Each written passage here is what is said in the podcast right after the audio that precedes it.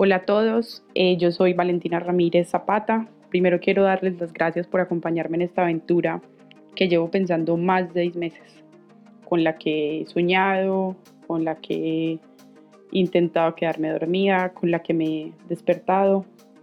Antes de comenzar este podcast, eh, escuché e investigué diferentes proyectos para entender cómo se hacía todo esto, de qué debía hablar, cómo quería contar la historia, si esto funcionaría o no funcionaría, hasta que decidí dejar de darle vueltas e intentarlo.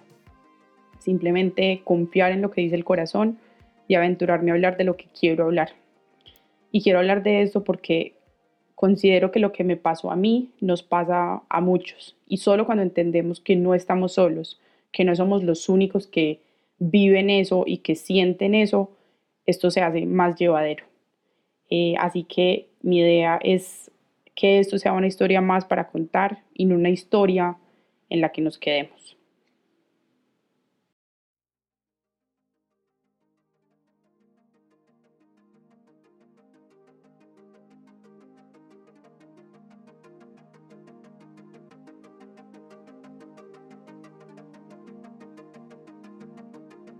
Lo primero que quiero contarles es eh, de qué va todo esto. Todos tenemos una historia que contar, una historia que es valiosa, pero sobre todo que se conecta con la historia de miles de personas que han estado en nuestros zapatos. Llegan momentos de quiebre en la vida, momentos en los que necesitamos compañía y a veces la compañía que necesitamos no es precisamente de nuestro entorno y de las personas que siempre están con nosotros, porque tememos ser juzgados y tememos que todo lo que hay dentro del corazón, todo eso que nos revuelve, pues nuestro entorno que es quien nos ve todos los días, nos juzgue.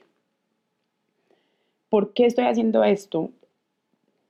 Porque el día que yo decidí mirar mi historia sin juzgarme, entendiendo que errores y aciertos son aprendizajes, que la edad jugó un papel, que la madurez o inmadurez jugó un papel, que el entorno también jugó un papel ese día logré amarme sin condiciones y me permití ser débil y ser fuerte. Me permití simplemente ser humana y entender que hay momentos de debilidad y hay momentos de fortaleza y que los humanos no todo lo podemos o más bien que todo lo podemos, pero para ciertas cosas necesitamos ayuda o hay ciertas cosas que no deberíamos hacer porque van más allá de nuestros principios. Estoy haciendo esto porque tal vez contar mi historia, o sea, acompañarla de otros, para que muchos sepan que no están solos. Esa es una frase como de cajón, pero siempre sirve. Sirve saber que en esos momentos donde parece que no hay salida y creemos que estamos fracasando, sirve para saber que esos son momentos de transformación que necesitamos para emprender nuestro proyecto de vida, decidir hacia dónde queremos ir y cómo queremos ir.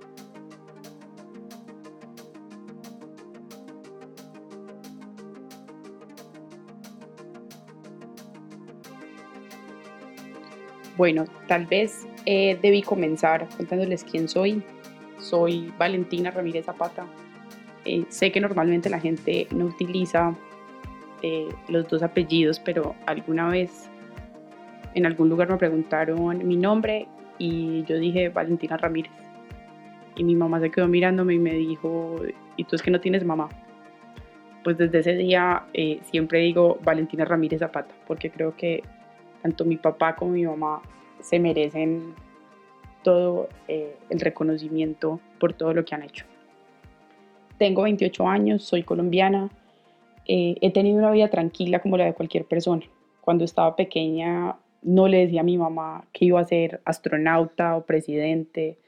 Y saco esto a colación porque cuando escuchamos a todos los políticos famosos, etcétera, siempre hay un video de la mamá, la tía o la abuela diciendo desde pequeño, desde pequeña, ella, él decía que quería ser presidente o astronauta.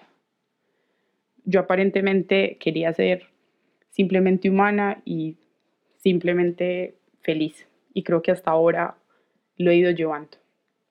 Estudié una carrera con un nombre muy extraño. Soy profesional en gobierno y relaciones internacionales. Eh, esa carrera es como todo y nada al mismo tiempo, pero disfruté de la universidad, algo aprendí y por lo menos le tomé cariño a escribir. Tengo tres hermanos, Sofía, eh, que se escribe con Z, Federico y Felipe. Mis papás son Sara Valentina y Juan Guillermo. Hace un año volví a vivir con ellos. Mi generación es bastante particular. A los, nos graduamos muy jóvenes, nos graduamos a los 16, 17 años y todos salimos de la casa diciendo que no volveríamos hasta que llega ese momento de quiebre. Y he visto a muchos que han, han regresado buscando ese calor del hogar. Eh, eso es suficiente sobre mí eh, y ahora quiero hablar más de mí. No, en realidad quiero compartirles el proceso que yo viví para llegar al punto de reconocer que mi proyecto de vida no era el mío, sino el que permití que mi entorno fuera moldeando para mí.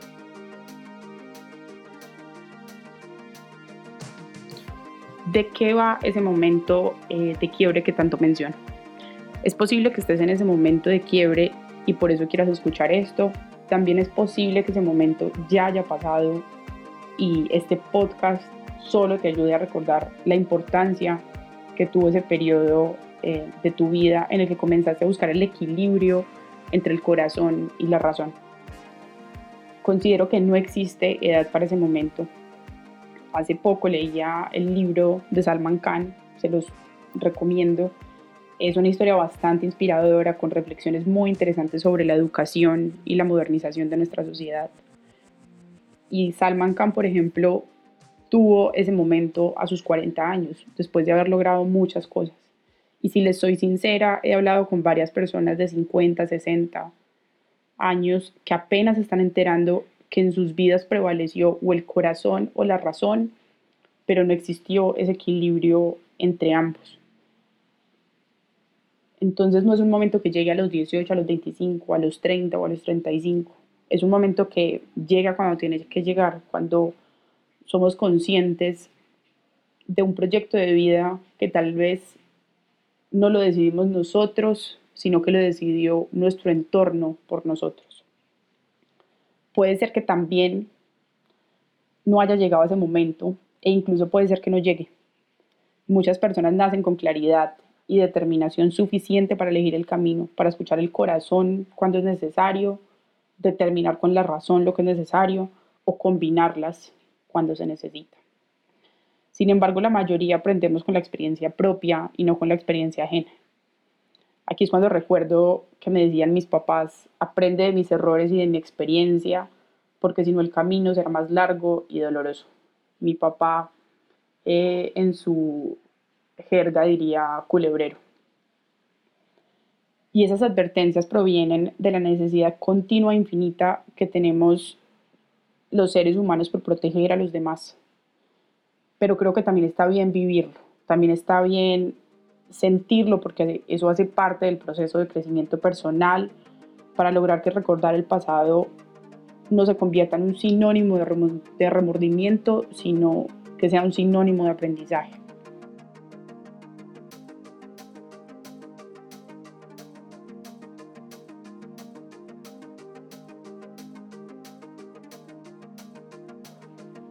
En ese entendimiento de por qué la vida funciona de X o Y forma, yo encontré en escribir mi historia una terapia de reconocimiento de lo que pasaba en mí, en mi mente y en mi corazón.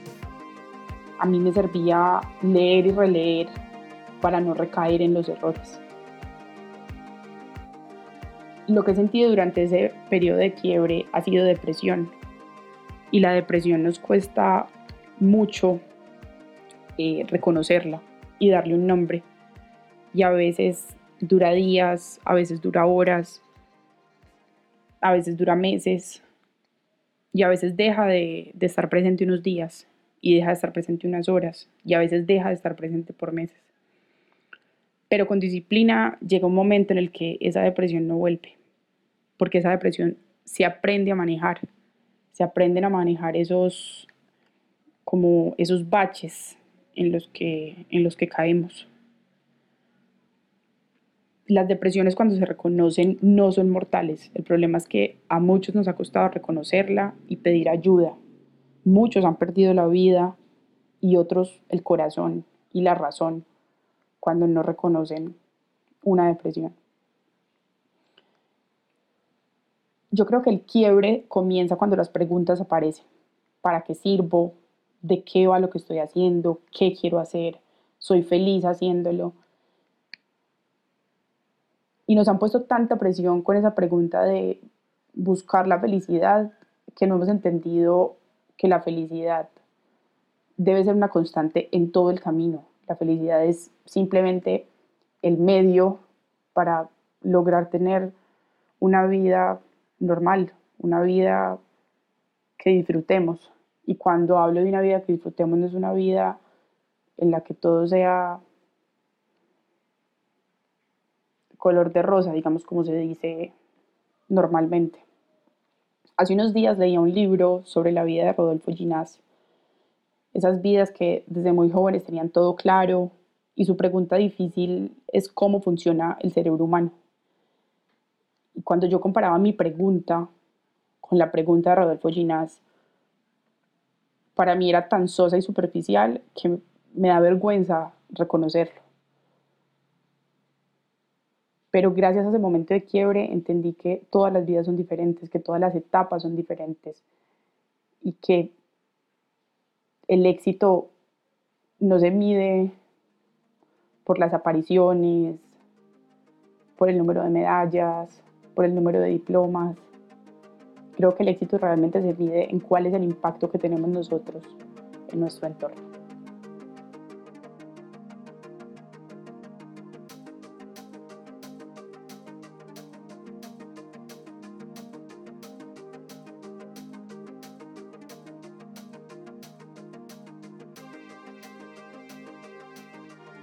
Antes de comenzar a grabar eh, este podcast, yo me preguntaba qué tan egoísta se podía hacer para hablar sobre sí mismo.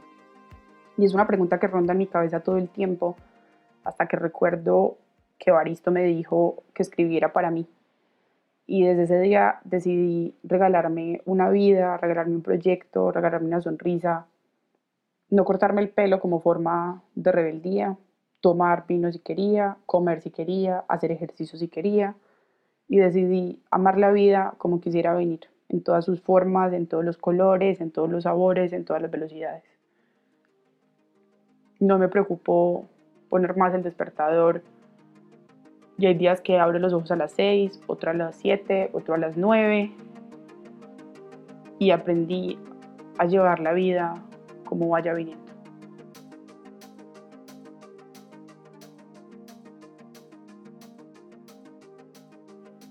Contar esta historia para mí no es otra cosa que hacer lo que me gusta y que me apasiona. Cuando camino, yo camino pensando en cómo voy a narrar ese paso y contar una historia, aun cuando a mi alrededor no lean lo absoluto. Y digo que a mi alrededor no lean lo absoluto porque mi mayor temor siempre fue hacer algo pensando en qué iba a decir mi entorno y en lo que yo creía que ese entorno quería de mí lo que yo creía que el entorno necesitaba que yo fuera. Y esas creencias limitantes lo que hicieron fue privarme de una felicidad auténtica durante mucho tiempo.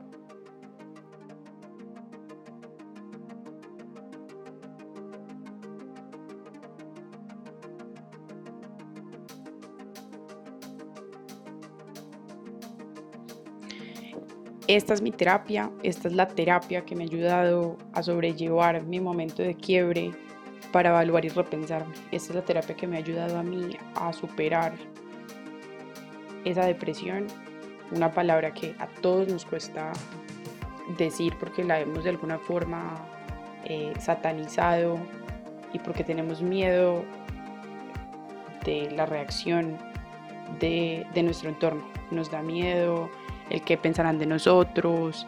Eh, nos hemos dedicado a relacionar la depresión con el suicidio eh, de una forma errónea y la depresión es algo que sobre todo en esta época hemos sentido casi todos.